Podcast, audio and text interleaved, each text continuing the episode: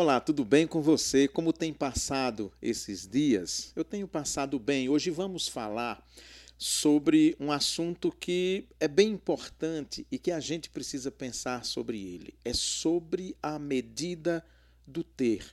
Existe uma medida para a gente ter as coisas ou nós devemos buscar de forma é, descontrolada ter tudo aquilo que quisermos que estiver ao nosso alcance?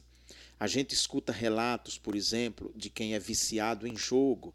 O que acontece é que a pessoa vai jogando, vai jogando, ela começa a ganhar e aí ela não para.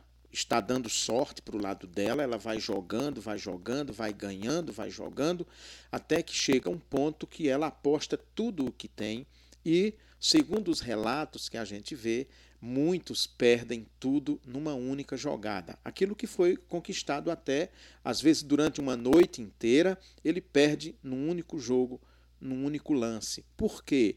Porque não soube a hora de parar a hora de voltar para casa. A gente vê isso em outras questões também. A gente que tem uma sede tão grande de poder que quer sempre mais, que quer sempre mais. Às vezes está, por exemplo, com o mandato de vereador garantido na cidade, mas agora não, ele quer ser prefeito.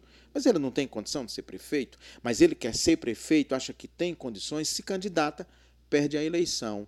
Ou é deputado, quer ser senador da República, que tem mais status, mais poder, mas é uma eleição muito mais complicada. Isso no mundo da política. Mas nós vemos também noutras áreas da vida, do cotidiano, do nosso dia a dia. As pessoas parece que não se saciam. Santo Agostinho, um dos pais da igreja, ele diz o seguinte: é interessante a reflexão dele. Ele diz assim: que as pessoas têm dentro de si um buraco muito grande, um abismo muito grande, e que elas buscam a todo custo preencher aquele abismo e nunca conseguem preencher.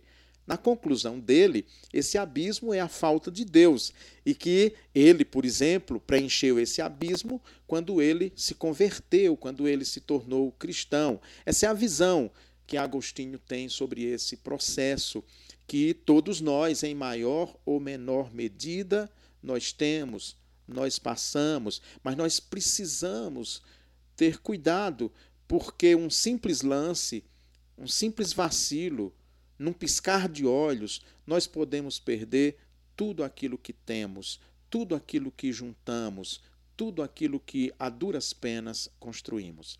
Eu tenho uma historinha para ilustrar esse nosso bate-papo do contexto de hoje. Um cachorro, ele estava faminto, ia com um pedaço de carne, um osso, mas um osso carnudo assim na boca, né? Ia passando uma pontezinha, essas pontezinhas que tem assim apenas de pedestre mesmo, né? E aí ele ia passando a ponte, era um lago, não era rio, não era água corrente, era um lago. Quando ele parou na ponte assim, que ele olhou para baixo, ele viu a própria imagem refletida como num espelho, de fato, no espelho da água, e aí ele pensou: "Nossa, que pedação de carne. Eu vou soltar o meu pedaço de carne e pegar mais aquele ali que parece até maior do que o meu". E aí ele abriu a boca para pegar o pedaço de carne, e aí o que aconteceu? O que ele tinha na boca caiu, submergiu na água e aí ele ficou sem nada. Então, a gente precisa ficar muito atento porque quem tudo quer acaba perdendo tudo o que tem. Pense nisso, tá bom?